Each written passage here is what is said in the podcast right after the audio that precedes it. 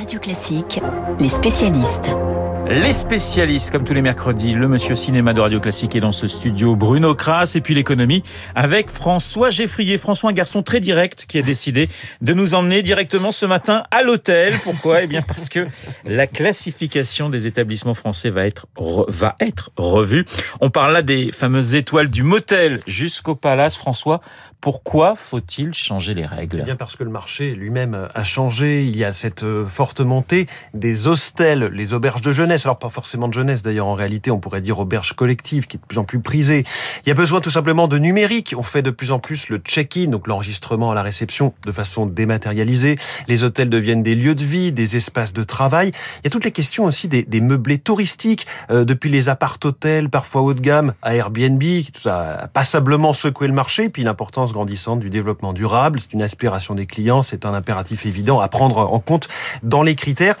Et enfin, ça fait quelques années maintenant, quand on parle d'étoiles, on est obligé de préciser s'il s'agit de la classification officielle ou de la moyenne des commentaires laissés sur les réseaux sociaux et les plateformes comme Booking. Alors cette révision des critères s'inscrit dans, dans un grand plan pour le tourisme que dévoilera euh, Jean Castex, le Premier ministre, samedi. C'est très loin d'être anecdotique, François, d'un point de vue économique. Alors le secteur du tourisme en France pèse 170 milliards d'euros. Je vous donne là évidemment les chiffres d'avant la pandémie. Ça s'est effondré d'un tiers en 2020. Il y a 17 000 hôtels en France.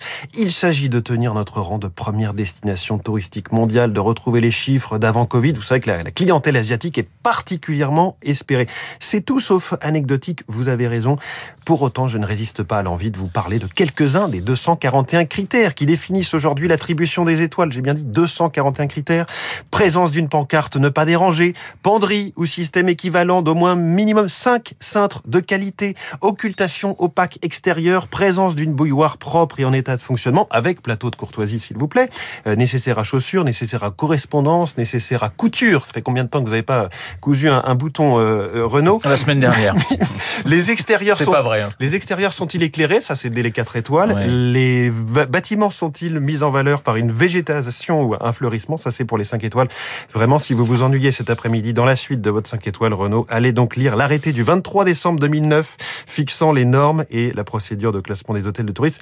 C'est sur le site Légifrance, un bel exemple des normes à la française. C'est pas du luxe. Merci. 5 étoiles pour vous, mon cher François, pour votre euh, gros plan sur les, les hôtels ce matin, les hôtels euh, français. Puisqu'on parle d'hôtels et qu'on va parler cinéma, bah, il y a un film qui vient tout de suite en, en- tout de suite euh, comme ça en, en mémoire, c'est Hôtel du Nord, évidemment, Bruno. Et puis avec l'une des répliques les plus connues du cinéma français. Écoutez.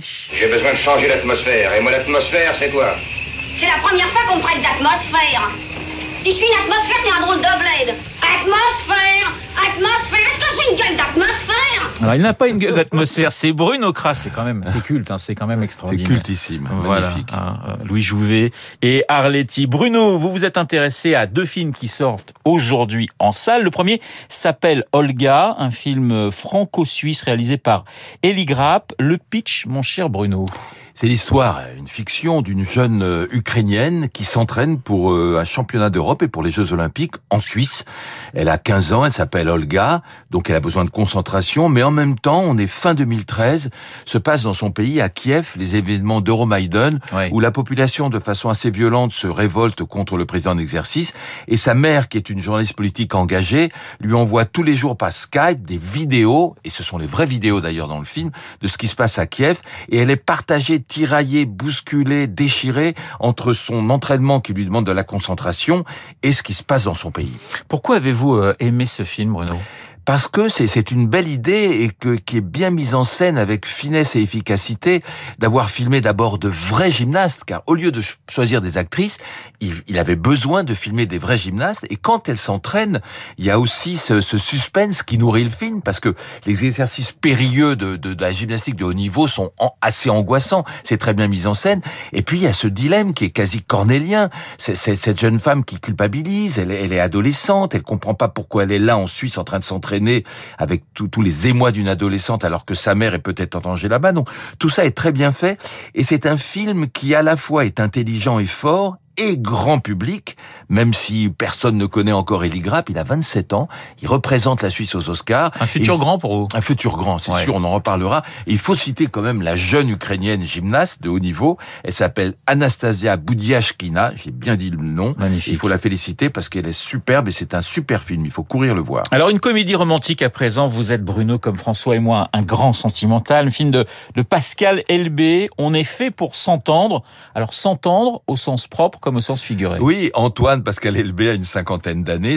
Il est prof. Sa vie pourrait se dérouler normalement, sauf qu'il met la, il met la musique dans son appartement trois fois plus fort que la normale. Son réveil pareil. Sa, sa voisine, son équivalent, monte pour l'engueuler parce qu'Antoine ne le sait pas, mais il est malentendant. D'ailleurs, c'est le problème de Pascal Elbé. C'est pour ça qu'il a fait ce film qui a l'air technique et médical, mais qui est une comédie fine, légère, tendre, émouvante. Parce que il est coupé du monde en fait. Il comprend pas Euh, quand quand quand la jeune femme, Sandra Berlin, veut lui donner son son son numéro de portable. À un moment, il y a l'ascenseur qui passe, il n'entend pas. Alors il y a toute cette première partie qui est faite de tas de quiproquos, de situations cocasse quand il est en conseil de de- d'élèves avec avec avec ses, collègues, il est isolé, voilà. Et puis il y a le moment où il va, comme on dit, s'équiper, s'appareiller. Et alors là, c'est pareil, hein, ça fait des bruits bizarres dans dans l'oreille, il comprend pas comment ça se passe.